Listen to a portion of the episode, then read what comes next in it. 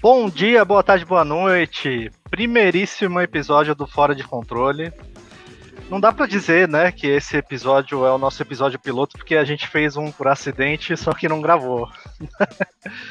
e, gente, eu sou o PC. O pessoal do Twitter me conhecem pelo perfil jogando sem hype. E eu tô aqui com meus amigos Lucas Lucena. Fala galera, como é que vocês estão? Prazer estar por aqui, né?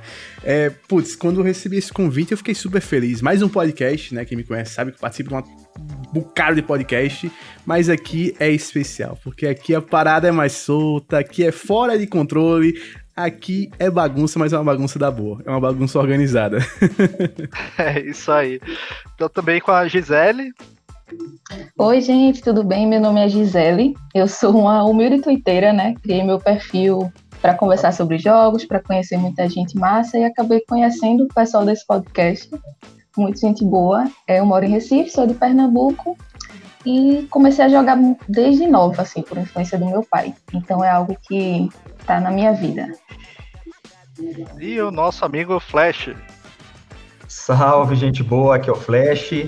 E PC, por que um podcast? O que, que eu tô fazendo aqui, cara? Cara, depois de muito twittar, todos nós, né? É, longas e longos e longos threads e tweets, a gente sempre ficou batendo papo com todo mundo no Twitter sobre videogame, sobre jogos, o que é que a gente estava jogando, postando print e tudo mais. Só que é um espaço limitado, né? A gente tem lá 280 caracteres, é, é, não dá para conversar sobre tudo, né? E, e faltava ainda alguma coisinha para a gente conversar, não só entre nós, mas com o pessoal que segue, com o pessoal que acompanha lá, né? Então a gente acabou conversando os quatro e, e, e se unimos aí para fazer o, o Fora do Controle, né? Eu achei curiosíssimo porque eu recebi lá uma mensagem, falei, poxa, tinha acabado de começar a interagir com um tal de jogando sem hype, que eu não sabia nem o nome, nem quem que estava atrás desse perfil. De repente eu recebo um textão, uma bíblia, um faroeste caboclo ali na minha DM.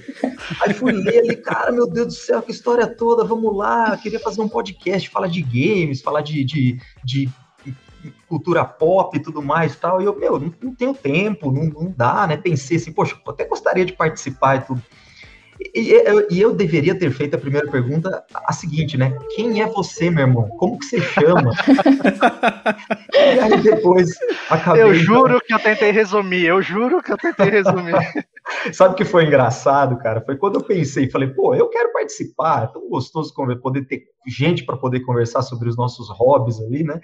Aí eu peguei e falei, poxa, é, é, é, eu já sabia que você queria chamar a Gi, falei, vamos lá, eu já tinha dado a minha mesma ideia, vamos chamar a Gi. Quando eu falei com a Gi, a Gi falou, cara, olha, Flash, eu recebi um textão desse perfil aí, mas não tive tempo de ler ainda. Me explica mal menos do que, que se trata. E aí deu, deu, deu nisso, cara, deu nisso, deu nisso. Não, o, o PC, ele basicamente é o sombra do, do universo dos games no Brasil, né? Ninguém sabia o rosto, todo mundo só conhecia as palavras dele, mas não sabia a voz, não conhecia o rosto. São muitas palavras, né? Nossa, é muita palavra, vale. muita palavra. Gente, eu tentei resumir ainda, eu passei ainda no Inzip lá o texto, revisei tudo, mas eu, não dava. E como eu não tinha o contato do, do pessoal, então tinha que ser por texto mesmo, não, não, não tinha jeito. E, mas, mas deu é, certo. Deu certo. Só que final... o, o, que, o, que, o que me uniu aqui, eu acho que também trouxe a Gi, o Lucas, e a gente teve esse, essa, essa vibe, essa, essa consonância, é o fato de que a gente está aqui para falar abobrinha, a gente está aqui para jogar conversa fora, a gente não está aqui para fazer análise de nada. Vamos deixar os especialistas ali no Twitter e vamos falar só sobre o que a gente está brincando e se divertindo. Exatamente. Aqui não, a intenção não é ficar falando sobre notícia, não é um podcast jornalístico, a gente não tem, é, é, não tem esse intuito de ficar fazendo review completo e complexo sobre as coisas. É mais impressão pessoal, bater um papo sobre as coisas e falar sobre o que vier, o que surgir no meio da conversa, é, é ou até de, do Twitter, de outras redes sociais, a gente vai botando no meio e vamos ver. Cada episódio é uma caixinha de surpresa e vamos ver em que, que vai dar cada um deles. Né? Total, acho que é, é, bem essa vibe mesmo, assim. É, essa vibe descontraída, essa vibe de assunto solto, essa vibe fora do controle, literalmente. Exatamente. Já, já para começar, eu vou colocar então já uma, uma primeira perguntinha né? Todo mundo acompanhou, acho que quem não mora na Lua acompanhou o lançamento do Elden Ring, né? E, e que foi foi aclamado tecnicamente, foi aclamado pelos jogadores, só se fala nisso, né? É, só que tem uma questão, né? Ele recebeu notas altas de praticamente todo mundo. É muito raro você ver alguém criticando o jogo, né? Só que ele teve vários probleminhas técnicos de performance, um outro bug, algum, alguma outra coisinha que faltou, de repente até um polimento, alguma coisa assim, né? Então, eu queria perguntar para vocês, até que ponto vocês acham que os jogos que têm um, algum tipo de problema técnico merece ter nota alta nesses sites de review e, e no Metacritic da vida, por exemplo? O que, que você acha disso, Gi? Sendo sincero, o desempenho para mim é algo que pode me fazer até desistir de um jogo, sabe? Porque tem jogo que demora para a gente engrenar, tem jogo que demora para a gente se envolver nele, aí assim, se o desempenho já não está muito bom, aí você faz, ah, eu vou desistir de insistir nesse jogo e vou partir para outro, sabe? Só que assim, falando sobre o Elden Ring especificamente, né, minha posição de fã do estilo, né, que eu estou me entregando ao jogo totalmente, que eu estou curtindo cada pedacinho dele, sem focar em analisar o jogo, é, eu acabo tendo plena noção que eu estou relevando muita coisa, né? E eu também não duvido que pode ter passado por algum problema gigante de desempenho, de queda de FPS, que tenha demorado para carregar o jogo, mas eu estava tão encantada reparando no boss, na trilha sonora, na lua, que eu acabei nem dando tanta importância assim, né? Mas isso é minha visão como fã. Então, acho que se você se propõe a analisar um jogo, a fazer um review, a dar uma nota no meio tão importante como esse, que a gente sabe, né, que essas notas acabam sendo coisas muito importantes você precisa dar importância sim ao desempenho, né, na minha opinião. Não é algo que dá para a gente deixar passar ou relevar, porque atrapalha bastante a experiência no jogo, na minha opinião. É, eu acho que, que existem casos e casos, né? Você pega, por exemplo, o Elder Ring, ele tem um probleminha ou outro lá, mas a experiência ela, ela parece ser muito maior do que, do que esses probleminhas em si, né? É, tem um caso que todo mundo conhece, que é o Cyberpunk, que, que realmente os problemas eram intermináveis, eles afetavam demais a experiência. É, é, tem pessoas que jogaram o jogo até o final, logo no, no lançamento, e até falavam que ó, a história é boa, mas não dá, tem muito bug, o jogo crasha, dá problema. Né, o Days Gone também foi um pouquinho nesse. Também teve um lançamento meio conturbado. Hoje em dia é um jogo muito bom, todo mundo elogia, né? É, mas eu acho que na minha opinião, né? É, é, é, tem que, a experiência tem que ser muito boa e, e, um defeitinho ou outro a gente releva, mas se os defeitos forem enormes e a experiência final for afetada por isso, acaba não dando muito certo, né? Então, o que, que, que, você pensa sobre isso, Lucas? É, eu acho que é bem nessa vibe aí que vocês falaram. E, e, uma coisa que eu acho que é bom a gente também olhar é, é, o contexto também de como são feitas essas análises e quem são as pessoas que fazem, né? Porque normalmente as análises que a gente vê no Metacritic, pra galera que não entende como é que funciona o Metacritic, ela junta análise de vários sites, o, o, site do Metacritic, o portal, e ela faz a média dessas notas, né? O Metacritic em si não avalia nada. Ele só pega a avaliação de vários e vários e vários e vários e vários canais e portais, junta tudo ali, agrega aquilo dali e diz qual é a média dessas notas.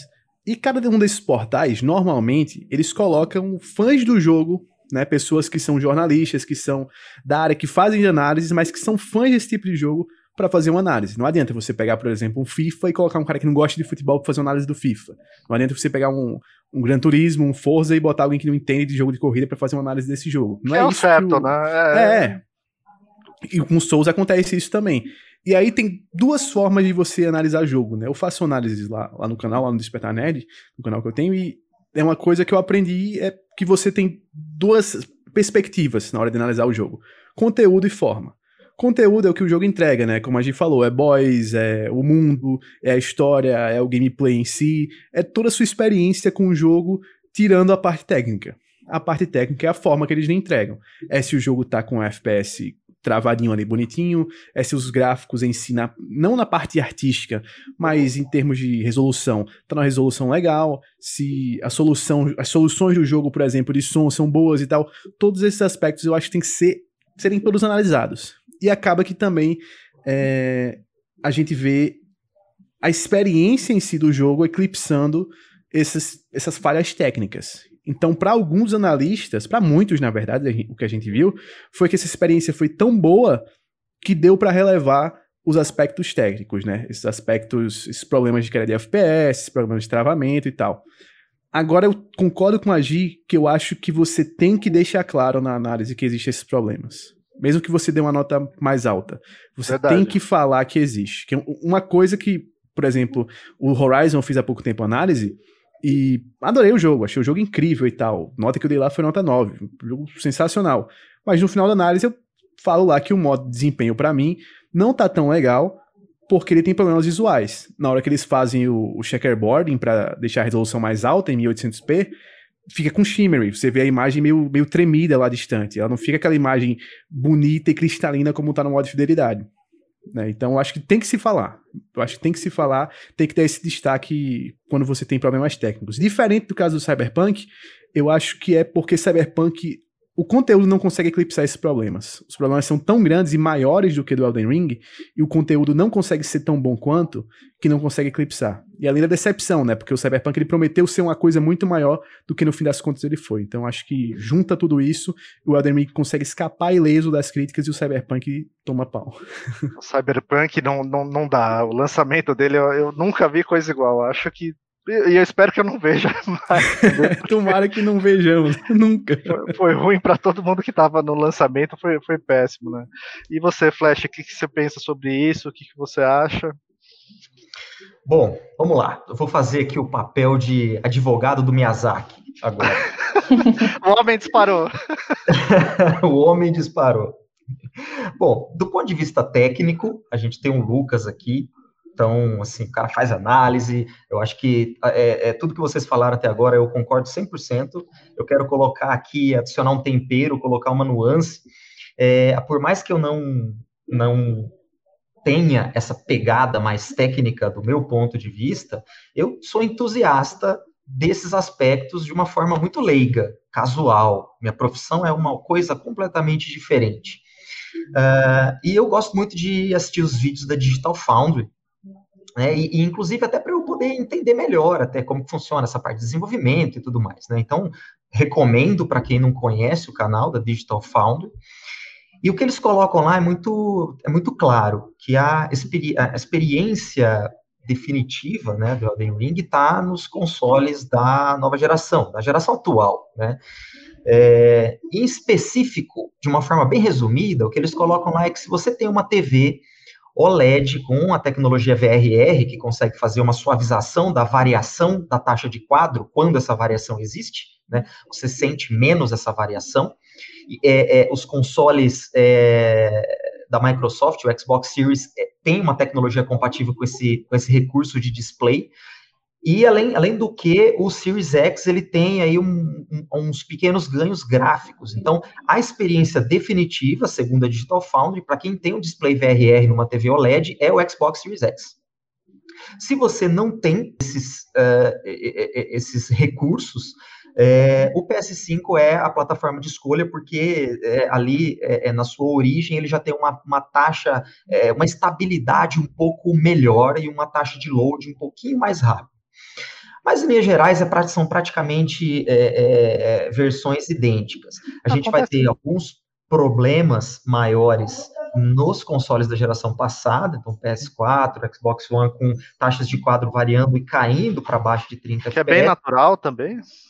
Exatamente. E agora, o que foi o maior problema foi o PC.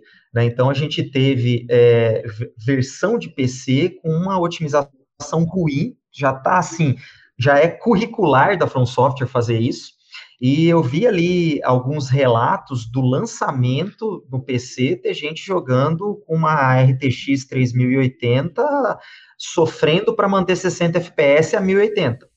PC, é, PC também não mantém eu... assim até. Eu tinha visto até desses relatos que o, que o Flash falou. Pois é. Não mantém para um, um, problema de bug do jogo mesmo, que não importa a configuração que você tem, ele vai ter stutter, ele vai dar essas travadas. Ele tá com algum, algum bug no código que ele vai estar tá dando travada. E o PC é. é sempre meio, meio complexo, né? Porque quando você, eu imagino, sei lá, quando você desenvolve para um hardware fixo, que é um console, né?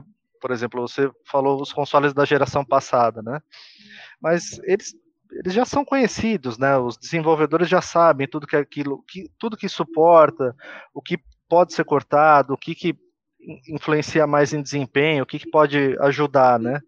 Agora, computador, o PC é bem mais complicado, né? Tem N placas de vídeo, N memórias, até o desempenho do próprio software da pessoa, né? É, ah, o Windows está com algum tipo de problema, o computador está meio carregado, né? Tá usando, não está usando SSD, esse tipo de coisa. Então, é, eu acho que é, assim, é, mais esperado. Assim, cara.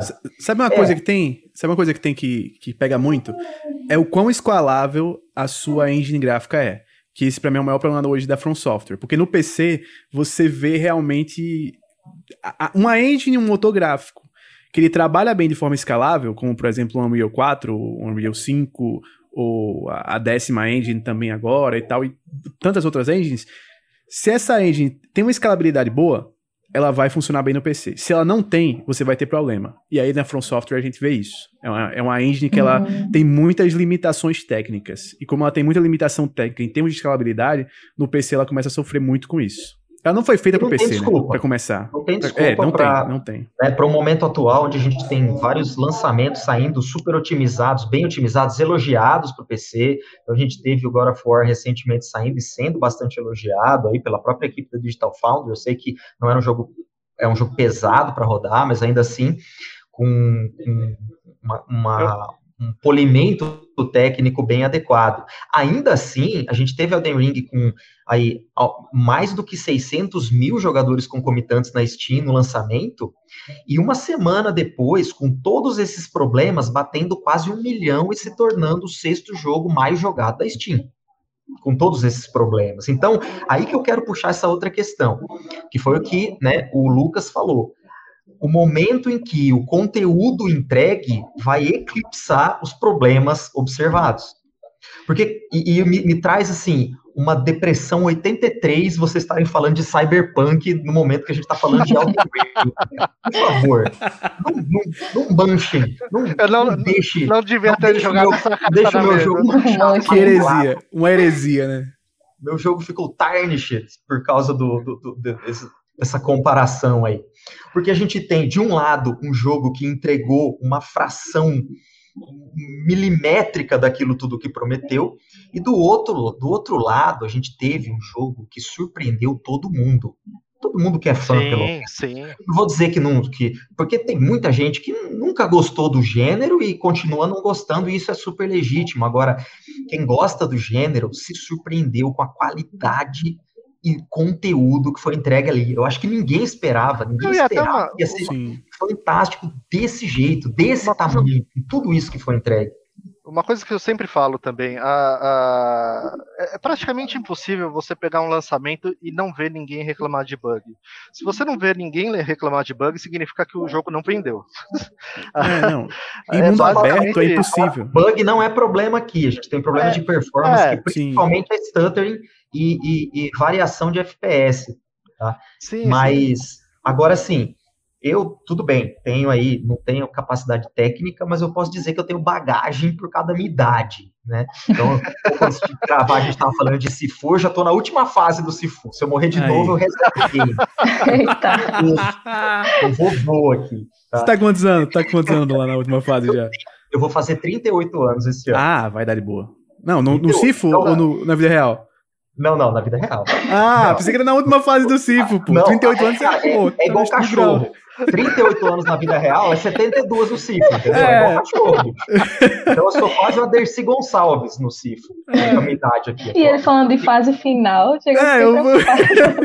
38 anos, eu, pô, muito novo, mano. Mandou bem demais, chegou lá, pô, tá voando, mano. Não, tá bem, você tem que usar o Sifo como exemplo ainda, você tá vendo? Até os 70 anos dá, dá pra lutar, dá pra. Dá, pra tirar um dano bom, né? Porque conforme Mas... você vai ficando mais velho, você tira mais dano. O problema é que você leva mais, né, também. Esse é o problema. Esse é o problema. Mas voltando, então assim, por mais que não tenha essa capacidade técnica, eu tenho essa bagagem, porque eu, eu, eu, me recordo, eu tenho memória, porque meu pai era entusiasta de videogame também, de jogar desde 1989. Então, eu tenho a minha primeira memória da vida, inclusive eu sentado no colo do meu pai, meu pai jogando Atari, meu pai jogando River Raid no Atari. Mas em 89 eu já jogava no NES. E de lá para cá eu passei por muitas e muitas experiências que foram fantásticas para determinados jogos. E isso tudo se sobressaindo a despeito de vários e vários problemas técnicos que a gente passou ao longo de um desenvolvimento muito grande do, do das gerações de consoles. Né? E atualmente a gente está numa vibe muito desculpa, mas muito chata em termos de perfeição. Tudo tem que ser realista, fantástico, espetacular e impecável. Então, quando eu vejo um, um, um jogo onde todo mundo que gosta e que jogou ficou maravilhado, eu fico feliz sabendo que esse jogo ganhou uma nota dessa, porque eu daria 10 a despeito de todos esses problemas técnicos, porque para mim é a essência do que é você uh, uh, se maravilhar com essa mídia que é o videogame. Então, por isso que eu falei que eu ia ser o advogado do Miyazaki aqui. Miyazaki, manda aquela, aquela Collector's Edition pro tio.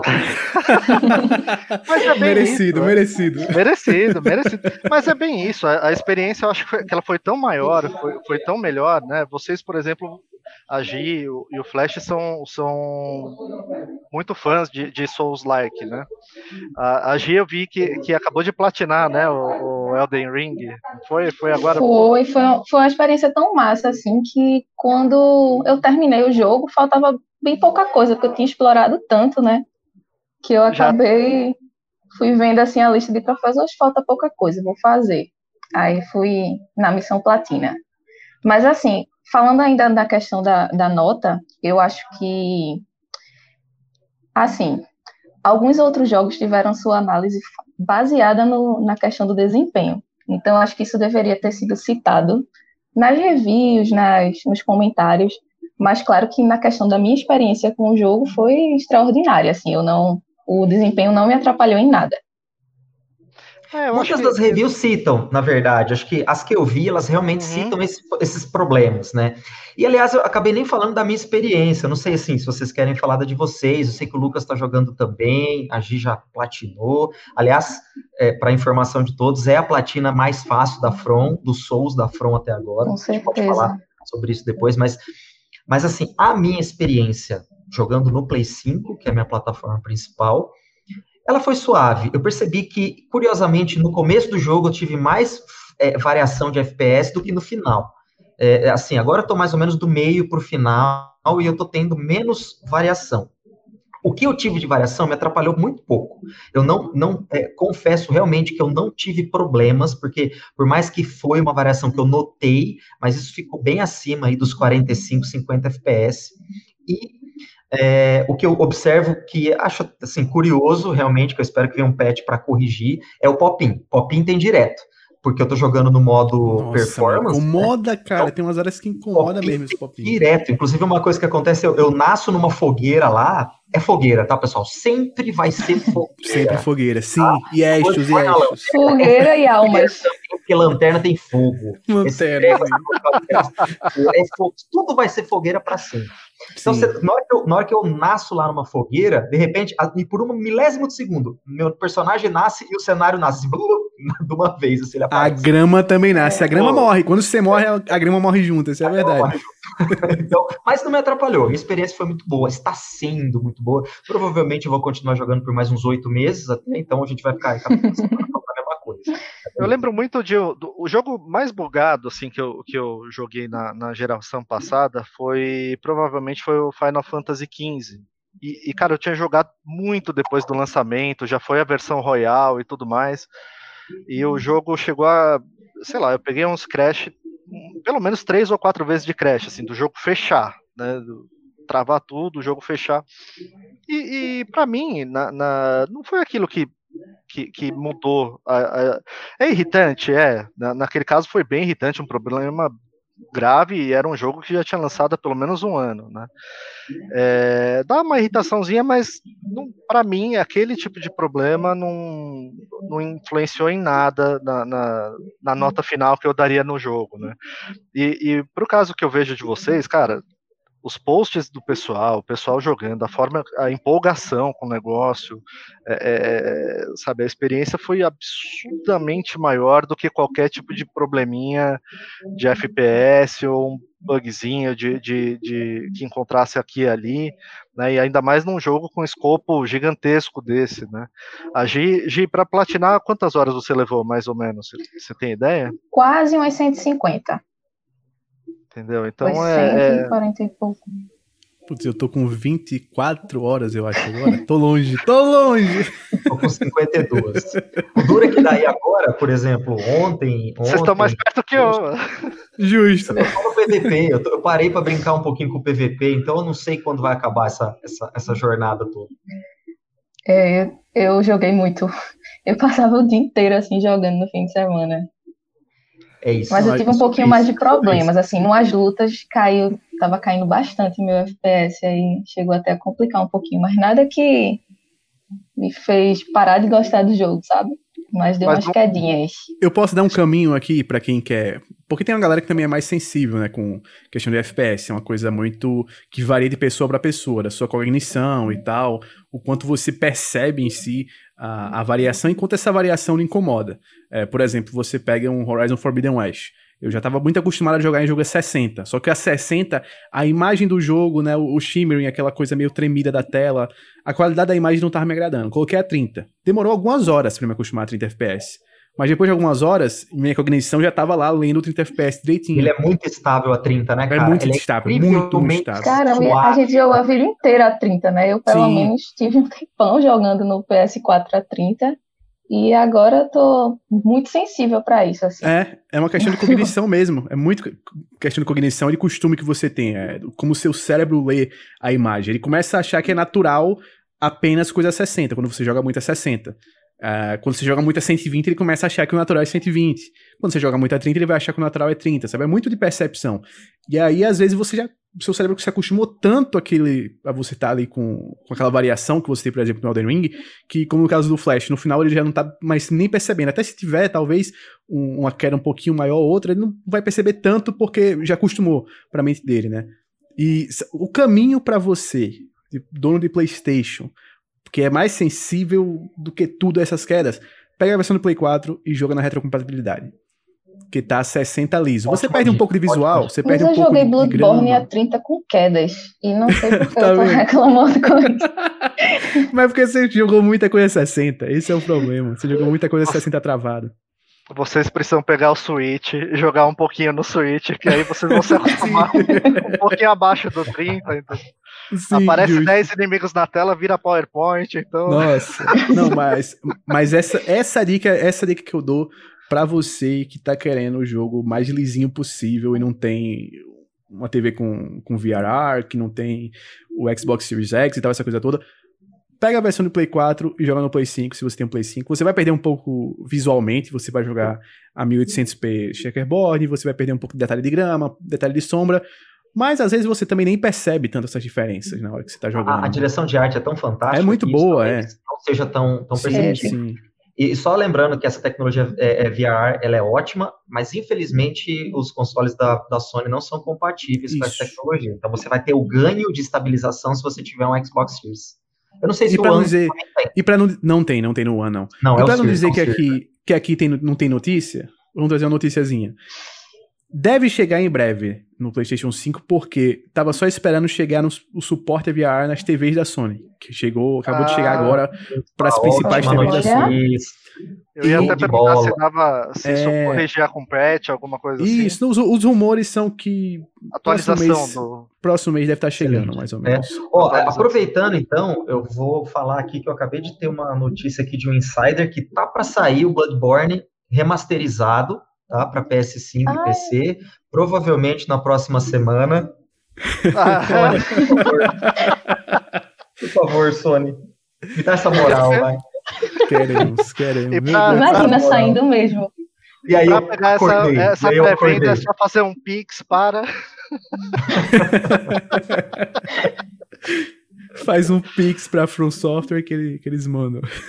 Gente, agora sobre o Elden Ring, uma, uma eu, eu, vi muito pouco do jogo. Não, na verdade, eu, eu acabo tendo pouco tempo no dia a dia para até para jogar, para assistir as coisas, então eu assisto pouco a Twitch, eu não, não sou muito de, de, de assistir tanto review assim.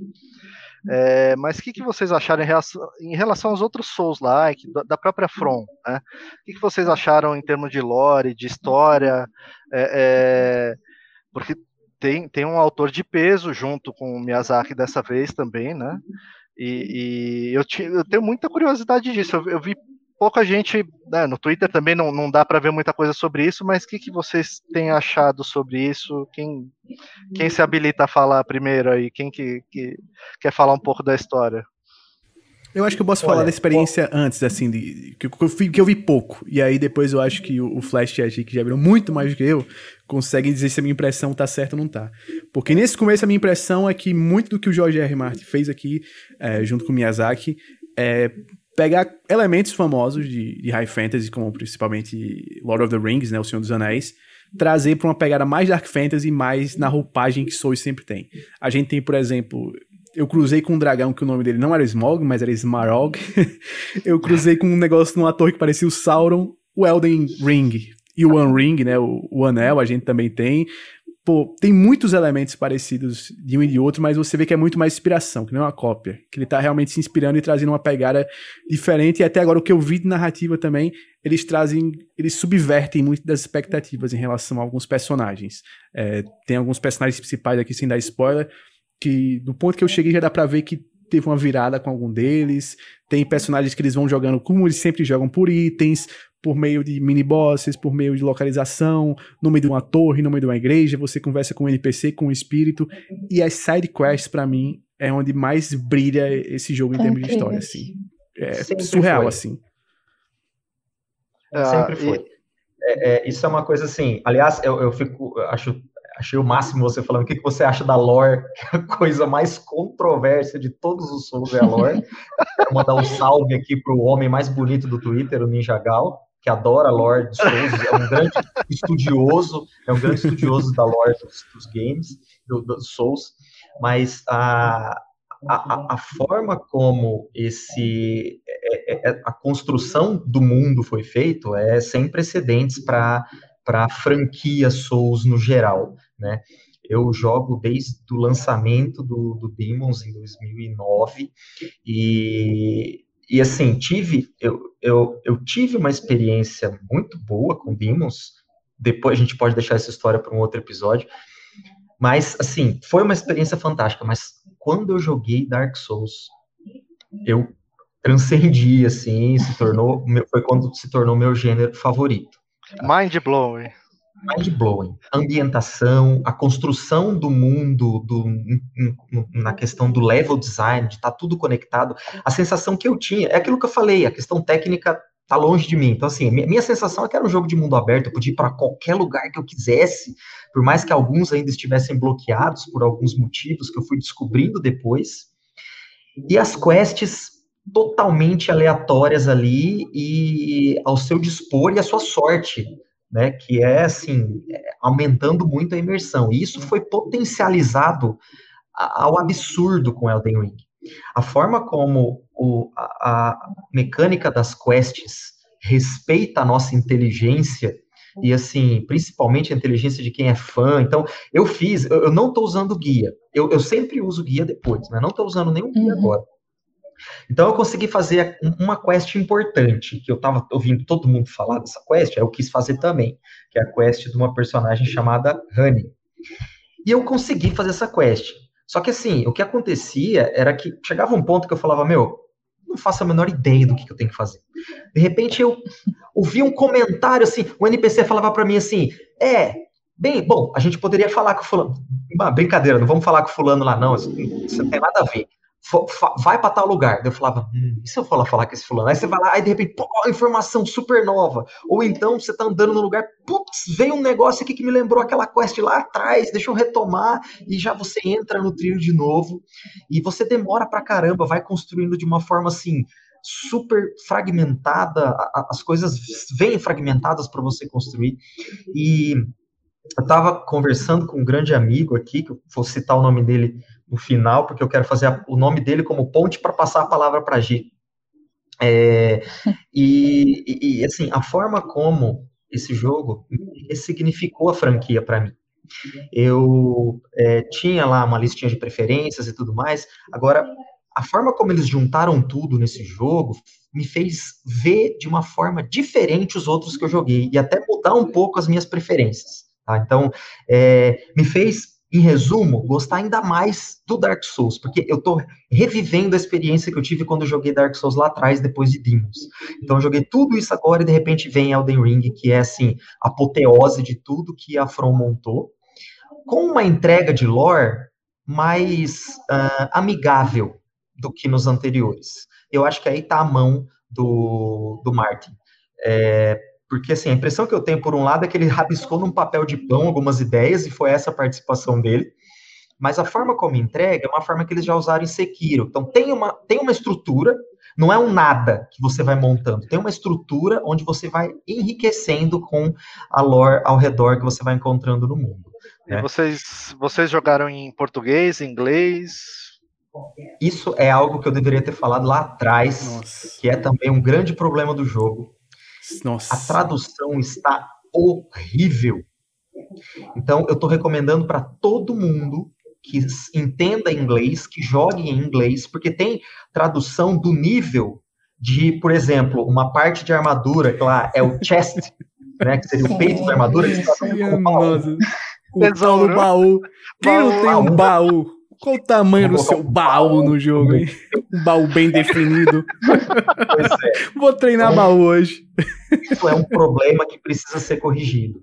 Agora, com quem eu estava conversando a respeito disso, é, que também estava falando para mim, né, que puxou esse gancho da ressignificação que o jogo trouxe, é o Carlos, que é um querido amigo nosso do Twitter também e que eu acredito ser talvez uma das pessoas mais importantes que trouxe a Gi para este gênero. Que eu sei que ele foi uma das pessoas que mais é, estimulou a Gi ali, postando umas gameplays ali de Bloodborne.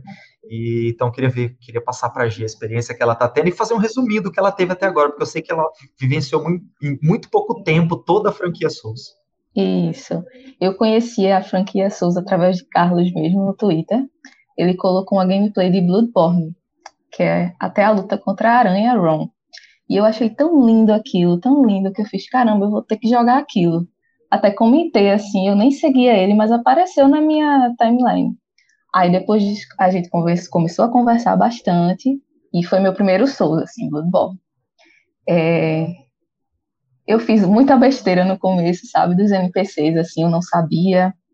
E fui ficando mais madura, Perguntei a ele qual seria o próximo, ele me indicou o Demon Souls, joguei o Demon Souls Remake, depois comecei o Dark Souls 1, pulei o Dark Souls 2 porque não consegui jogar, mas vou voltar para ele. joguei o 3 e agora o Elden Ring.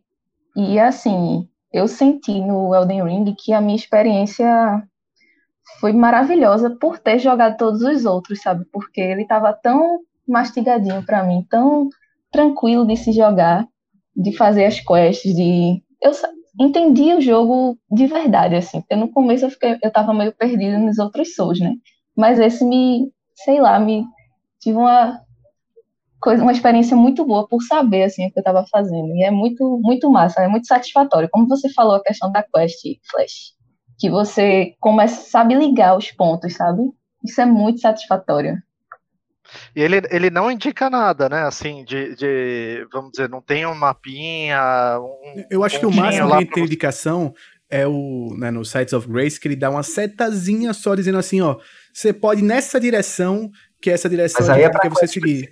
Para principal, você, isso. É, a fogueirinha, a fogueirinha tem uma, tem algumas fogueirinhas que tem uma setinha, como se fosse a fumacinha da fogueira indicando você para um lado, se você for, você pela né? história principal. Sim. Agora a sua pergunta. Agora sim, você retoma fumo se você for seguir a primeira fogueira, hein? Exatamente, porque você precisa upar. tem que ser bom pra seguir. Não tem quest log, cara. Gente, então, por exemplo, eu... você conversa com o NPC, Mas faz parte, né? Você dá uma Gente, eu tava, eu, eu tava no finalzinho do, do, do Blasphemous, né? E, e, eu já tava bem no final, então meu personagem já tava bem forte, já tava com uma habilidade legal de jogar, coisa e tal. E aí eu fui dar uma brincadinha no Demon Souls logo depois que eu terminei. Foi cinco mortes em meia hora. Poxa, foi, foi tranquilo. É experiência normal. É, Então, Tá é- de um dia- tá falando de uma terça-feira casual. É, uma terça-feira casual, basicamente. Eu, eu isso, acho né? que minha experiência em Souls só é diferente porque eu sou o jogador mais cagão que tem em Souls. Porque eu chego aqui, certo? Tem uma. A, atravessei uma porta. Primeira coisa que eu faço é ligar uma lanterna aqui. Se eu tiver com a lanterna, se eu tiver com a tocha, eu ligo. Eu dou um- uma olhada com a câmera para o lado o máximo possível. Olho para o outro. Dou três passos, faço a mesma coisa. Olho para trás, leio todas as mensagens que tem ao redor. Eu sou o cara mais cagão que tem em Souls, não tem jeito. Você me descreveu. Ah, mas eu jogo assim eu fico também. prestando atenção. Você, você tá, você chega num post que nem ali do, do Elden Ring, às vezes eu paro 15 minutos e fico só olhando o comportamento de todo mundo. ali, Sim. antes de começar a fazer alguma coisa. escuta os barulhinhos aqui ao redor. Peraí, eu tô escutando uns passos. Ca- Peraí, eu não vou seguir no jogo enquanto não souber de onde tá vindo esses passos. E as mensagens Agora- são maravilhosas também, né? E era aí que eu ia chegar. era que Eu eu só quero fechar o que o PC falou, que a questão das quests, PC. A questão é a seguinte, cara, você tá falando com o NPC, ele te dá, de repente, uma. Fala, ah, eu preciso de tal coisa, ou então ele comenta sobre ir para determinado lugar, depois você volta onde ele estava, ele desapareceu. Meu amigo, se vira. Se acabou a quest, ou então se você tem que falar com outro NPC, ou então se, ele- se esse mesmo NPC está do outro lado do mapa, onde você nem sabe ainda, não tem como você descobrir a não ser explorando ou pegando dicas. E se você não prestou atenção no diálogo, tchau, meu amigo, vai jogar de Já novo, era. comece o jogo. Então, Porque não tem realmente é quest log. Não tem log, não tem log. não tem log. absolutamente nenhum. Tá? E aí entram as mensagens do online, que é assim, uma coisa à parte, né? Fantástico, né? Parede ilusória à frente, mentiroso à frente. Me- Mentiroso sempre, adiante. sempre mentiroso. E é sempre mushroom. Sempre é mushroom. Tem sempre mushroom, É, uma coisa incrível. Tem, tem Cogumelo, muito NPC. sempre. Tem muito NPC ruim que, que, vamos dizer, que quer matar você, que te engana, esse tipo de coisa.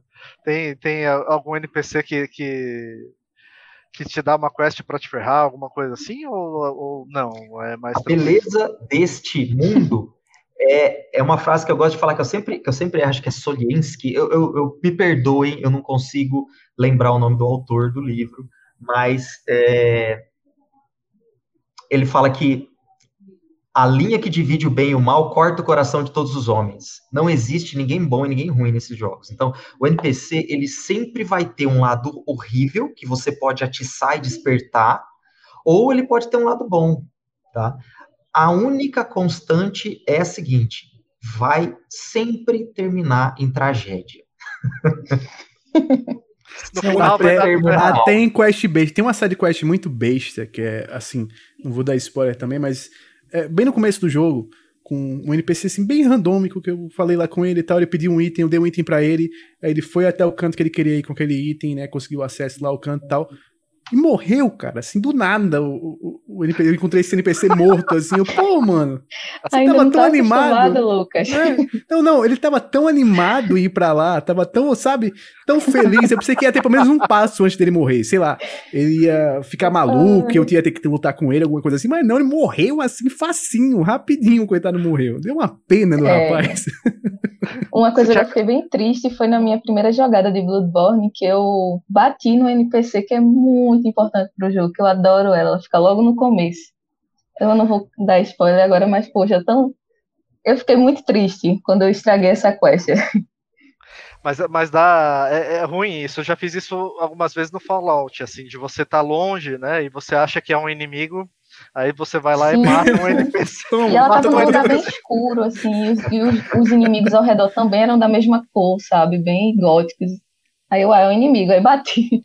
Nossa, Dark Souls 1 rolou um negócio desse tudo. comigo, mas num nível que eu acho que não rolou com ninguém aqui. Que Dark Souls 1 eu joguei foi em 2011, que eu acho que foi o ano do lançamento do jogo. Lançamento. Na verdade, passado- é, é- não é lançamento, é lançamento. É É lançamento. lançamento, né? Eu tinha passado no vestibular e tal, eu queria jogar Assassin's Creed Revelation, porque eu tinha comprado todos os Assassin's Creed, tinha zerado todos, e eu tava querendo um Revelation, que era o último lançamento da franquia, né?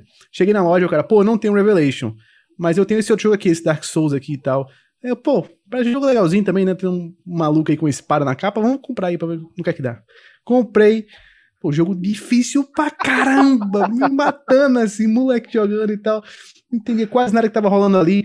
eu não podia ver um NPC, porque a minha lógica era o seguinte: preciso de alma para passar do level. Matei um NPC, vi que ele me deu alma. Aí eu, pô, esse cara só me falou abobrinha, eu conversei com ele, ele não, não vende nada, eu não consigo comprar nada dele, ele só falou umas besteiras. Você matou o Quest Fallen? Você matou o Quest Fallen? Eu matei todos na... os NPCs do jogo que eu encontrei. O cara promoveu Todos. uma chacina. Uma chacina. Aí eu cheguei numa igreja que dava pra você é, pagar os seus pecados. Irmão, o que eu tinha de pecado pra pagar era brincadeira. Teve que usar todas as almas em, em dobro. Minha nossa, tudo que eu peguei dos NPCs eu tive que usar em dobro pra pagar os pecados. Esse do Fallout eu nunca esqueço. Esse do Fallout, é, eu acho que foi no, no Fallout 3 eu, eu vi um carinha assim na, na frente de um, de um prédio, alguma coisa assim, aí eu mirei com a sniper e matei ele de longe, de muito longe, né? E aí a hora que eu cheguei perto, ele tava de terno, ele tinha nome, né? O, o, o corpinho ali. Opa! Aí, aí eu joguei na internet, tipo, o cara dava, sei lá, cinco quests, assim, tipo... eu só mirei e matei o cara. Né? Ai, meu Deus. Mas, hoje, do, você que jogou praticamente todos já, né, todos os seus likes da From. É, você acha que esse é o mais acessível de todos, assim, para quem nunca jogou nenhum, vamos dizer? Seria eu achei, eu achei. Assim, se você tem essa noção de que, ah, se tá muito difícil, eu vou para outro lugar, né? Você tem que ter essa, essa noçãozinha. Eu achei o mais tranquilo, porque você pode fazer várias coisas, sabe? Ah, isso aqui tá muito difícil para mim agora, eu vou para lá. No Dark Souls também tem isso, digamos, no 1, né? No 3 ele é um pouco mais linear, ao meu ver.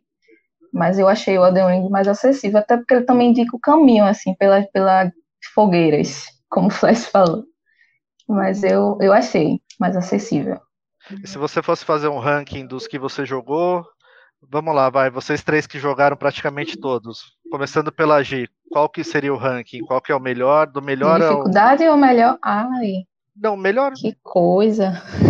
Nossa, Você tá me você deixa fazer uma proposta? Você deixa fazer uma, você deixa fazer uma proposta? Vamos, Vamos fazer um episódio especial de tier list pra ranquear Ótimo, ótimo. É? Aí dá pra gente se preparar. A é... gente também precisa. Hoje, você jogou Sekiro? Não, vou jogar ainda. Ah, é verdade. vai jogar Sekiro, Boa. ainda vai voltar pro Dark Souls 2. A gente tem que Sekiro fazer um episódio. Pode ser eu, considerado. Um debate sobre o Dark Souls 2, porque eu gosto e odeio ao mesmo tempo. Então eu acho, eu acho que eu só odeio o, da, o Dark Souls 2, então, eu só odeio. Eu quero fazer a defesa do Dark Souls 2. Faz a defesa. O 2 eu vou jogar eu... ainda, eu só não consegui porque. É, não, ele, o ele pulo dele era, tava muito estranho para mim, sabe? É tudo estranho, o combate é estranho, é meio off, mas enfim, depois. Hoje, como que você Oi. lida com a galera te dando, te ensinando a jogar no Twitter? Porque eu vejo isso acontecendo demais quando tá começando. A mulher começando a jogar no Souls, não sabe, deixa eu ensinar Nossa, aqui a dica. É muito... A galera não, não, não, sacando que a nega mancha pra caramba do que tá fazendo ali. Conta aí pra gente. É, a impressão é que você tá jogando, né? Mas se você não poderia ter feito isso, você deveria ter jogado sem sem esquivar, sem usar roupa, se colocando o controle na cabeça. É cada uma dica diferente, assim, que você, nossa, para que eu, consegui matar, minha gente, porque vocês estão me ensinando a derrubar um inimigo que já está morto. Eu, eu fico meio irritada, às vezes, com tanta dica, sabe? Porque eu sou. Eu gosto de jogar no escuro, assim, sem saber de nada. Então, eu coloco uma fotinha lá. Aí eu fico, oh, se tu fizer isso, vai ter isso, vai ter isso. Nossa, eu fico tão irritada. Até coloquei então... um Pode falar, PC. Ou então aparece alguém dizendo, não, esse daí, quando vou chegar no boss, não sei das quantas, vai acontecer não sei o que lá, é muito mais difícil. Pronto, eu coloquei um vídeo derrotando um boss. Aí, oxe, é porque tu ainda não chegou em tal, tal. Nossa, isso é tão. Isso é tão Aí chato. tu chega lá e mata fácil do mesmo jeito. Oh, Justamente. Eu me decepciono na maioria das vezes, porque toda vez que alguém fala isso, não, é porque você ainda não viu tal. Aí eu já crio uma expectativa, né, naquele. Quando eu chego, poxa, era isso? Era Vamos isso fazer um episódio trazendo Era isso que era tão difícil para você? que joga Souls aqui. Vamos juntar essa mulherada toda que joga Souls aqui para vocês conversarem, ensinar Não, minhas amigas, esses homens que acham grande que parte. Minha filha vai estar tá nessa no futuro, hein? Vamos ver. a gente chega lá, tem que fazer esse episódio especial com toda a mulherada que joga Souls, que é, é, é bonito de ver, né? Os vídeos e tudo mais, a mulherada dá, dar um show no, no, no Souls Like. Não queria eu jogar tão bem assim, pô. Quando você me vir matando boys, é uma coisa feia, é uma coisa horrível. Eu no Demon Souls tá assim, cara. Eu, eu, eu comecei a jogar ontem, eu, eu, cheguei numa caverninha lá que tinha tipo um, um, dragãozinho, uma larva de fogo, sei lá, eu e ela não conseguia virar, né? E eu dei a sorte de sair nas costas dela. e aí eu. o resultado aí, final é o mesmo. Ai, não. que jogo bom, Demon Souls. E aí eu matei uma, aí eu ganhei confiança, fui pra segunda. Quando eu cheguei na terceira, ela pulou em mim, morri no primeiro hit, perdi lá todas as alminhas que eu demorei, não sei quanto tempo pra. ah, outro aspecto cagão que eu tenho, por exemplo, né? Eu sei que pra eu upar, agora eu preciso, sei lá, 32 mil. É runas, mas é almas, na verdade. 32 mil almas, né, pra, pra upar. Se eu tô com 20 mil, eu vou num canto que eu possa farmar um pouquinho para pegar esses 30 e pouco para seguir em frente no mapa. Eu tenho que usar para não ter a chance Pô, de perder é uma quantidade. Eu sempre faço isso, é isso sempre faço isso. Aí, por exemplo, é tanto que eu tô com agora com 22, 23 horas, 24 horas de jogo agora, tô quase no 80 já. Só por essa brincadeirinha. Quando eu tô perto Caramba. de upar, eu pego um pouquinho de XP, gasto 5 minutinhos aqui para pegar um pouquinho de XP, sabe? tô lá upando, upando, upando.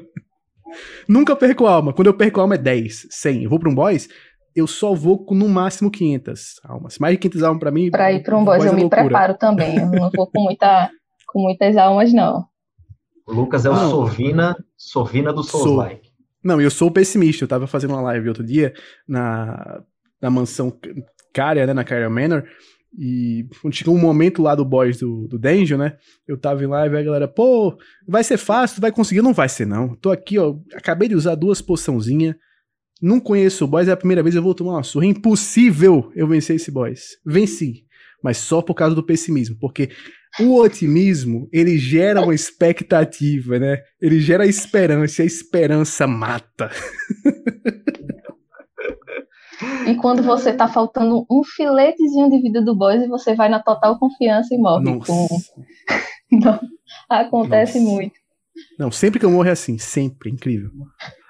Eu dei muita risada no, no, no Demons quando eu tava enfrentando aquele cavaleiro da, da torre, aquele que é um gigante com escudo, né? Sim, sim. Tem, tem, uns arqueiros ao redor, aí eu fui lá, matei cada arqueiro tal, não sei o que. Quando eu cheguei perto dele, eu dei uma rolada, ele bateu com o escudo e me matou. Aí, ó, tanto trampo pra nada. Meia né? hora né? me preparando, cara. Fui lá, passei um negocinho de fogo na arma tal, né? Agora, não, no vai, Demons, agora vai dar bom. No Demon rolou o reverso comigo no, no boss final, né, do, do jogo. Não o boss final, final, final, mas o final de verdade, assim. O que você tem que lutar para matar ele mesmo, né? Porque tem um outro lá, que é um especial que, assim, se você não matou, pelo amor de Deus, o que você tá fazendo? Como, como é que você chegou ali? Eu me preparei todo pra esse boss. Preparei todo. Eu tava com a build de mago. Nunca jogo de mago, mas no, no Demon Souls eu fui jogar só por causa do controle, né? Do DualSense, que com o mago ele tinha um feedbackzinho legalzinho, era gostosinho de jogar. Aí eu tinha pego uma magia nova e tal, que soltava um fogozão pra tudo quanto é lado. Cheguei no boss, fiz, é agora que eu vou usar essa magia. Usei, num hit ele morreu. Foi hit kill no boss a magia. Foi uma coisa de louco, assim. Como é que pode, cara? Eu me preparei tanto, tanta expectativa. Queria ver os, o moveset do boss, eu matei num hit. Como é que pode um negócio desse? Quebrou completamente a expectativa. Total, né? total. Cara, eu, eu, tenho um pouquinho. O um, meu problema é um pouquinho diferente desse. Eu sempre fico guardando alguns itens. Então, eu, eu sou aquele cara que termina o Resident Evil com 10 tiros de bazuca. Eu sou assim. Eu sempre, eu sempre acho que vai vir um pior do que aquele. E aí eu fico economizando, economizando, economizando e dá o. E poção em Final Fantasy, em poção em Final Fantasy, que você termina sempre com 900, 999. Sempre, sempre, sempre. Não tem jeito. E grana no talo, porque você, não, não vou gastar, pô. Vai que eu preciso no final do jogo para comprar uma arma, uma armadura, alguma coisa assim. Nunca vem. Nunca vem nada novo pra comprar. Nunca acontece. Mas e, e aí, gente? Vocês estão. Vocês têm. Vocês têm bastante expectativa assim, de, de, de alguma DLC desse jogo? Vocês acham que deve sair? Eu, eu, eu conhe... acompanhei bem pouco de Dark Souls e, e jogos da From, né? Eu não sei qual que é essa janela, se tem uma janela, se eles costumam lançar, como que funciona, só para ter uma... Porque eu, eu, provavelmente eu vou esperar, entendeu? Chegar lá, edição Gold, né? Com a DLC lá que vai ter a, a montaria voadora, alguma coisa assim. provavelmente vai ser nesse momento aí que eu vou, que eu vou jogar.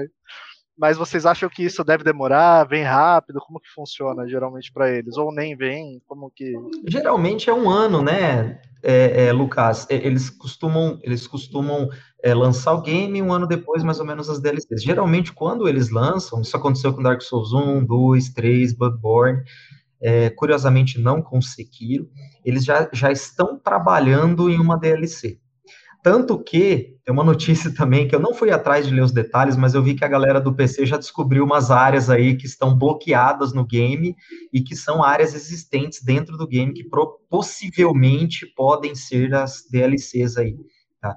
É, agora, ou teremos DLCs, eu acho que é viável, totalmente plausível que tenha, né, assim como todos os Souls tiveram, ou pode ser que a gente tenha o que teve com Sekiro, que é um modo boss rush, que seria filé também para a gente poder ir. Isso a G não jogou ainda, mas o Sekiro, G, quando você termina, você consegue é, acessar é, de uma forma descompromissada, sem perder nada, você consegue acessar todos os bosses que você já lutou. E aí você, você pode ah, lutar de isso novo. Isso é incrível. Quantas vezes você quiser. E como é um jogo que, que na verdade, continua sendo o meu melhor combate da From, é o Sekiro, ele é uma delícia de fazer isso. Você pode ficar brincando só de ficar lutando contra os bosses, Nossa. assim, é muito legal. Eu adorei isso no Ghost of Tsushima. Não sei se foi uma atualização Exato, agora, mas sim, tem. Exatamente. Foi uma atualização agora, exatamente. Agora, sabe quem fez isso ruim para mim? Não sei se vocês chegaram a ver, mas Hollow Knight fez, teve uma DLC dessas, só que o do Hollow Knight, irmão, para você chegar nos finais é imoral, porque você tem que passar por todos do jogo, mais uns novos que eles trouxeram numa arena lá, que você tem uns momentos que você descansa, recupera HP e tal, mas você morreu, volta pro primeiro. Não tem checkpoint. Não tem como você chegar lutar contra o boss final já do negócio de. Não. Tem que lutar contra todos sempre. Às vezes, por exemplo, se você chegar num boss perto do final, você leva uma hora para chegar lá. E uma hora que você jogou no lixo, porque você não fica com alma, você não fica com nada. É, é um boss rush, assim, apelativo o negócio, sabe? Tem esse modo também. Se você quiser, você pode fazer um desafio onde você passa por todos os chefes, do primeiro ao último, sem morrer nenhuma vez. É, eu acredito que seja isso, eu não, nunca nem tentei fazer, mas se você conseguir terminar, você ganha, inclusive, uma armadura especial. Agora, você pode, de forma avulsa, acessar qualquer um deles e, e lutar. Sim. Sabe o que seria legal, talvez, no Elden Ring? É, fazer isso uma arena, sei lá, botar tipo um coliseu, né? Fazer um.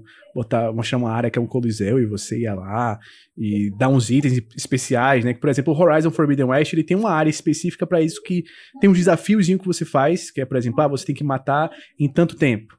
É, tais monstros, né, tais máquinas ao mesmo tempo. E aí você ganha uns tokens que você pode trocar por algumas armaduras que são as melhores do jogo, por exemplo, no caso do, do Horizon, pode trocar por algumas armas também que são incríveis.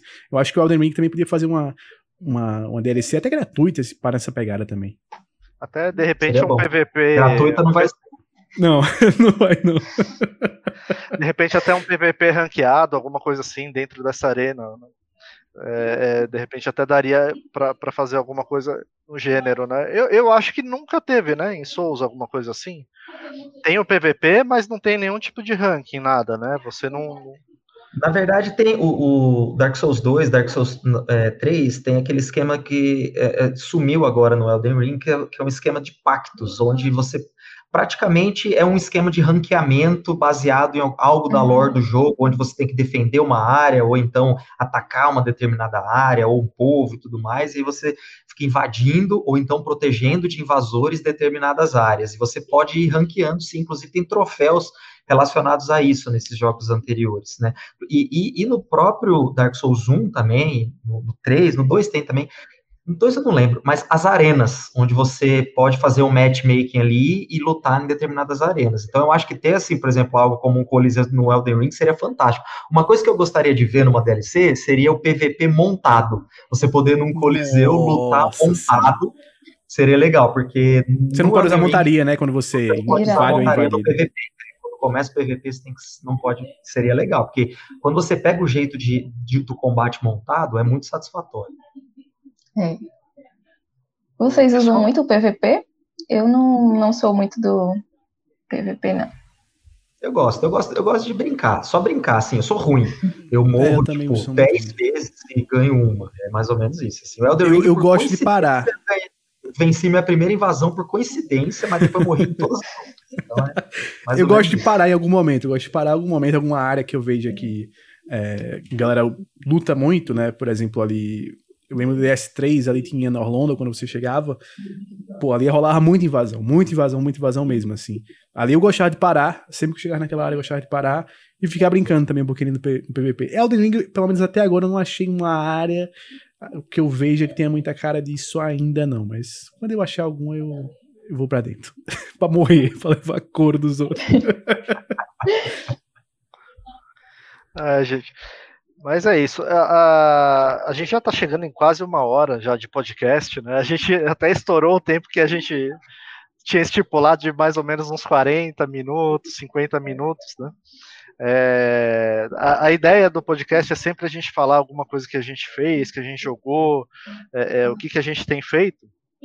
E esse, como todo mundo, todo, praticamente todo mundo jogou Elden Ring, mas eu, eu não joguei, mas eu tenho muita curiosidade do jogo. Foi praticamente só esse assunto, né?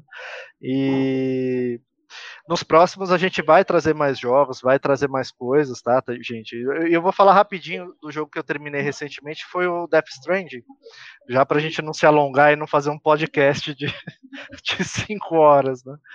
É... Gente, o Death Stranding, vocês chegaram a jogar? Algum de vocês jogou? Chegou Pô. a terminar? Sim, eu joguei 30 horas do primeiro, e aí parei quando fiquei sabendo que ia sair a Director's Cut, e aí eu terminei ela. Comecei do zero, não, não portei meu save. Comecei do zero e joguei até o final. É sensacional, assim. É incrível como você começa falando, meu Deus do céu, que coisa é essa? Depois no final você fala, nossa, que coisa fantástica. É incrível. Eu ainda não joguei, mas está na minha listinha e eu evito ao máximo assim ver qualquer coisa para ter justamente essa experiência de nossa, tá, tá devagar esse começo e depois vale a pena. Sabe uma coisa mas interessante? Eu fui no hype para o, o Death Stranding, né? Que pouca gente foi. Eu acho que a maioria da galera foi, foi tipo, hum, não será foi. que eu vou gostar desse jogo? Eu fui no hype. Porque era Kojima e era Kojima numa proposta que eu sempre tive interesse. Porque, assim, sempre vi assim, pô, cinema, o cinema ele pode trabalhar uma coisa sempre, né, que é mostrar a ação, mostrar o momento A, mostrar o momento B. Mas no cinema a gente não consegue o filme mostrar pra gente o trajeto todo do momento A pro momento B. Senão fica um filme que é um saco. O você pode passar essa experiência. E o que eu vi no Death Stranding era muito disso. Era o Kojima explorando esses momentos. Ele, no passado, ele conseguiu transpor a experiência de um filme para videogames, quando ele veio com a franquia Metal Gear Solid. Aqui eu acho que ele consegue transpor um pouco mais a experiência de um livro, por exemplo, que é uma coisa mais lenta, que é uma coisa que você vai, é, por exemplo, você pega um Senhor dos Anéis de novo, você vai vendo lá Tolkien a todo momento descrever as pedras, descrever o musgo, sabe? Detalhadamente como é que é as coisas no caminho. Eu acho que o Kojima trabalha muito isso com Death Stranding. Death Stranding é muita experiência, o puzzle todo é o mundo. O mundo de Stranding é um puzzle, que você tem que saber como é que você vai chegar do ponto A para o ponto B. Não interessa o que vai rolar no ponto A, não interessa o que rolou no ponto B. O que interessa é o seu trajeto, e o trajeto de todo mundo vai ser diferente. Exatamente. O que eu achei interessante dele, bastante, assim, eu comprei, ele ficou um tempão aqui guardado, né, um tempão, assim, coisa de, sei lá, uns dois anos, né, ele ficou guardado, e é, é, difícil a pessoa se empolgar vendo um gameplay, né? Porque é, é literalmente o personagem andando, correndo, indo do ponto A ao ponto B, né? E, e isso não te passa a, a, uma sensação de emoção de um combate, de, de, um, de ação, né? Você fica, você não consegue, é, é, difícil você ter a percepção só de assistir que aquilo é divertido, né? Mas quando você começa o jogo e, e, e, aquela jornada e aquela preparação toda que você tem que fazer para sair do ponto A, para chegar no ponto B, é exatamente o que você falou, né? É, é, é, ele valoriza menos esse lado da ação. Tem ação, tem combate, tem tiro, tem stealth, tem, tem o combate ele não é extremamente complexo, mas ele, ele tem lá a, a sua complexidade também, né? Mas ele valoriza demais essa jornada. E, e, e cara, você ir é, é, muito satisfatório, né? É difícil falar isso para as pessoas. O medo de pegar uma chuva, o medo de pegar uma chuva sem você estar tá com a capa necessária para cobrir suas encomendas é um negócio surreal, pô. É, porque, é, só para explicar para o pessoal, essa, essa chuva, a chuva que tem no Death Stranding, ela, ela envelhece tudo, né? É, é, o seu personagem não porque ele está protegido, mas as encomendas que você está levando, então elas começam a enferrujar, elas começam a desgastar, a, a, a embalagem, né? A, a, a mala que ela tá acaba ficando sem uso nenhum e pode danificar até a mercadoria acabar, né? O, o, com a sua entrega, né? E... e... é legal que o jogo não lhe pune por nada disso. O jogo não lhe pune se você não fizer a entrega, o jogo não lhe pune se você não, não fizer upgrade. Você pode zerar sem conseguir fazer quase entrega nenhuma. Mas você fica querendo, você cria um compromisso com aqueles NPCs. Você, pô, tô com a entrega de alguém, cara. O cara tá precisando desse item X aqui, eu tenho que entregar, pô. Eu, eu, fiz esse, eu fiz esse compromisso aqui, eu aceitei a encomenda, ninguém me obrigou. Tinha lá as opções, tem encomenda aqui, eu aceitei. Eu disse que eu podia levar essa carga, eu vou levar, pô. Eu não tem jeito, vou levar. E você entrega e você faz de tudo para entregar um negócio. É muito bom o sentimento, é muito bom. E tem cargas que, por exemplo, ah, é, é, são medicamentos. Se você não entregar em X tempo, a pessoa pode morrer e, e, coisa e tal. Então tem toda uma dinâmica dentro do jogo que, que favorece, né? Que, que cria esse, esse laço com você, né? E na, e na realidade, todo jogo de mundo aberto, talvez o Elden Ring não, porque é mais focado no, no, no, no, combate, mas o GTA da vida, o Red Dead, todos esses jogos de mundo aberto, todas as, as quests são fat quests, né? É, é, você ir no, do lugar A ao lugar B para pegar um item, para matar um personagem, para escoltar alguém, para fazer alguma coisa assim, né? O que diferencia é a história que é contada no meio, né? É, é, é, além do, do, do, objetivo final, a história que é contada no meio. E a história do Death Strange é um negócio, é, é um mundo é, fenomenal, é um negócio, sabe, a, a, o, o, tamanho da história, da lore e, e, e aquelas cutscenes enormes e tudo mais, aquilo lá é, daria uma série de livros muito boa, daria uma série até de TV, né? Sim, é, a trilha sonora é, também é incrível. É uma coisa fora do normal a trilha sonora daquele jogo, assim. A música toca na hora certa, da maneira correta, mixada da melhor maneira possível dentro da cena, e é sempre a música correta. É uma coisa incrível a capacidade do Kojima de trazer sempre músicas na hora certa. O cara é, é genial nesse sentido. E sabe uma coisa que eu queria comentar sobre, sobre Death Stranding? É que a gente fala muito como o Breath of the Wild, né? O Zelda Breath of the Wild, ele revolucionou. O, em termos de jogo de mundo aberto, ele revolucionou essa coisa da, da liberdade, da exploração, de, da navegação nesse mundo, né? Que ele dá, pô, você pode subir qualquer montanha que você vê e tudo mais. Eu acho que pouco se falou, principalmente no lançamento do Elden Ring, ou do Elden Ring não, Death Stranding, o quanto eles fazem isso também. O quanto o Kojima consegue também fazer isso. Porque no Death Stranding, além de você ter essa liberdade, você tem a natureza reagindo contra você. Você tem que lutar contra a natureza. Você vai subir uma montanha, montanha escorregadia, cara você tem que subir com o aparelhamento correto para você subir. Você tem o peso que você tem nas costas, aquilo ali vai, vai ter uma força G que vai levar para trás. Você tem que conseguir se equilibrar. Você vai andar na neve, você vai escorregar se você for andar na neve, sabe? Ele traz mais nuances ainda nessa questão de você conseguir explorar o um mundo aberto. E é uma coisa que eu quero muito ver em jogos no futuro. Eu quero muito ver Isso, toda essa parada que a Elden trouxe pro futuro. É uma experiência Nossa. sensacional. É incrível, é incrível com DualSense e os gatilhos, né? Muda bastante, né? Você cansa eu, até eu... os dedos jogando. e, cara, para mim é, é, um dos jogos mais bonitos, se não for o mais bonito da geração passada. Eu comecei ele no PS4, né? E aí no meio do caminho eu comprei o PS5. É, como, como, fazer o upgrade trazia algumas melhorias de vida e, e, que eu achava que podia de repente influenciar na, na, na, dificuldade do jogo, ficar muito fácil, né? Eu acabei optando por não fazer o upgrade, mas cara, é, é, é fantástico assim. Eu jogava ele no PS4 Fat, né? Não era nem o Pro. E, e... Eu joguei no FAT também. E o gráfico era absurdamente era bonito, absurdo. cara. Tanto em cutscene como no mundo aberto. É, é, é, é, incrível demais, cara. Muito bom. E no PS5, lógico, dá uma melhorada, mas, cara, já era um negócio absurdamente bom. Né? Poxa, eu tenho a versão do diretor e ainda não joguei, mas tá na lista. Ai, já tem Aí, um dos próximos para jogar então. Com certeza. que, que era pra gente ser fã de jogo de mundo aberto, né? Que eu acho que é, é um dos tipos de jogos que eu mais gosto desde sempre, assim, desde a era do, do PlayStation 2 eu sou fanzaço de mundo aberto. Eu acho que nos últimos anos a gente tem pego alguns mundos abertos incríveis. a, tem um Assassin's Creed que a galera às vezes critica muito, mas eu acho que mundo aberto eles também na fórmula deles continuam fazendo muito bem. Elden Ring chega e revoluciona, Death Stranding incrível, o Horizon Forbidden West sensacional assim, uma evolução perfeita para o primeiro jogo. Red Dead Redemption 2, sensacional. É, GTA que saiu agora o Remaster, sempre é também muito gostoso de jogar. Final Fantasy XV, é, apesar de vários problemas técnicos que o jogo tem, eu acho incrível. Até a história que é meio desconectada, assim, que você tem que ver anime, que você tem que ir anotando as coisas para entender, é muito boa, sabe? Eu acho que pro fã de jogo de mundo aberto, essa é uma era incrível e que só tende a melhorar.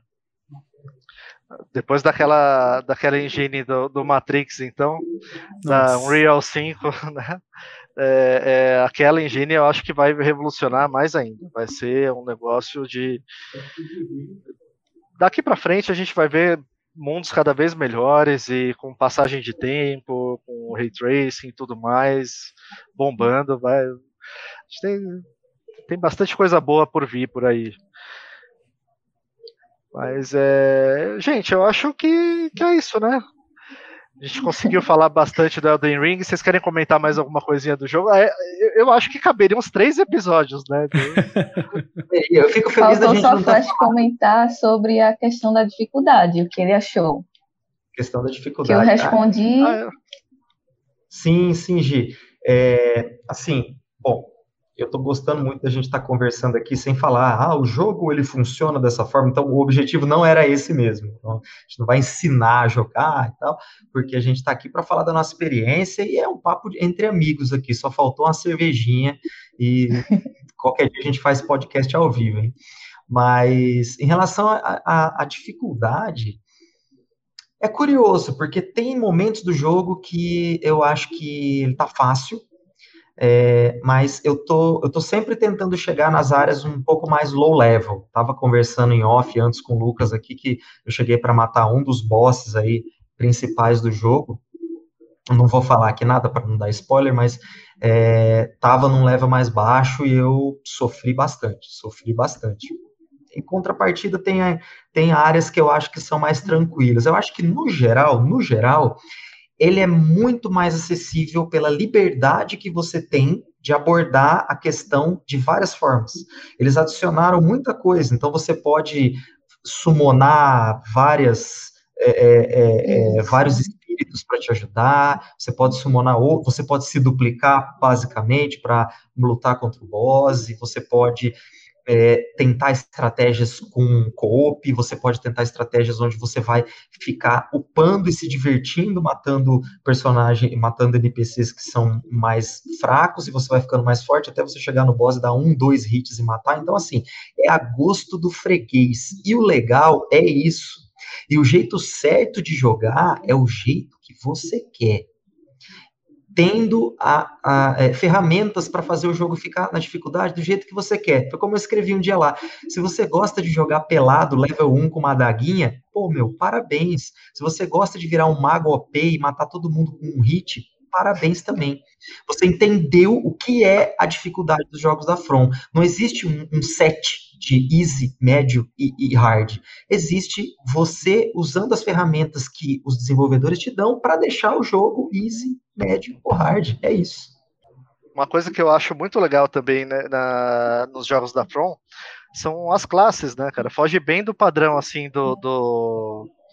que geralmente é um guerreiro, um maguinho, né? E, e, lá tem, tem quatro, cinco. Tudo bem, você pode customizar, e, e, enfim, é bem, é bem livre, né? É só uma, uma, uma classe inicial, mas são, são várias classes e, e tem o prisioneiro, tem o, vagabundo lá. Tem... Legal, tem muitas referências, né? Tem muitas referências muito bacanas. Acho que a gente poderia, entre os nossos episódios, ir fazendo uns, porque eu gostaria de fazer, por exemplo, um só sobre as referências, a Berserk, por exemplo que tem no jogo. Assim. Nossa, tem um todo monte. momento, né? Ah, todo maravilhoso. Momento maravilhoso, maravilhoso. acho, acho, que, acho que já deu, né, PC, para esse piloto? Já deu, já deu. Já deu, já deu, já passou de uma hora, gente. A nossa intenção é, é focar em 40 minutos, né, em pelo menos não, não é uma regra escrita em pedra, mas mais ou menos essa duração, mas como esse esse foi o inicial, nosso primeiro episódio, né? Inaugural, inaugural. Inaugural, e ainda falando sobre Elden Ring e tudo mais, um jogo que todo mundo tá merece, tá merece. Merecia merecia um tempinho a mais, né? Vez ou outra a gente vai acabar estourando, não vai ter jeito. Mas é, é isso aí, a pegada é sempre essa, a gente conversar sobre o que a gente jogou, que a gente fez, né? E agora, é, é, daqui para frente, a gente vai, vai gravando outros episódios e falando de outros jogos também. É, gente, vocês querem quer falar suas redes sociais? Lucas, quer começar você? Ah, pode Fala ser. Fala para o pessoal te seguir aí na, nas redes sociais. É, pode ser, ó. Principalmente sei lá no Despertar Nerd, YouTube, Instagram, Spotify. É... Tô sempre produzindo conteúdo sobre game por lá. Nessa semana teve gameplay do, do GTA, agora do Remaster, que saiu agora no PlayStation 5, pra galera que quer conferir como é que tá. A gente tem sempre análise por lá também, tem sempre podcast que eu faço por lá também, toda semana saindo com as principais notícias do universo dos games, para você que gosta mais de notícias, tem lá também podcast sobre notícias. E tem o meu Twitter também pessoal, que é lucaslucena50, que aí eu falo sobre tudo. Aí você vai me ver falando sobre videogame, cinema, futebol, BBB, sobre tudo que você pensar, eu vou estar falando lá, não tem jeito. Gi, quais são, quais são as suas redes, para o pessoal te seguir também? Como eu falei aqui, sou apenas uma twitteira mesmo, não gosto muito de Instagram nem nada. Então, para quem quiser me acompanhar, meu Twitter, na paz dos games. E você, Flash? Antes eu queria falar que eu estou começando a acompanhar as redes do Lucas e são ótimas. Eu não, não sei como eu não conhecia antes, então eu recomendo para todo mundo. Sigam tudo que esse cara Lucas faz. Lucas é fantástico. É fenomenal, é demais, é demais, muito legal. É, também, assim, Tô só no Twitter falando abobrinha, opiniões que não servem para nada, arroba flash underline night, flash night. É, cola lá. E a Gia, ela não tem Instagram, mas ela posta foto também, porque eu sei que ela vai em vários lugares legais, assim, tipo praias e tal, então ela, ela vive bem, pessoal. Também tem indicações turísticas, né? Indicações turísticas. Tem um pouco de tudo. O meu eu falei no comecinho, gente, o meu é, é, Eu também sou Twitter, também uso mais o Twitter do que as outras. Praticamente só o Twitter.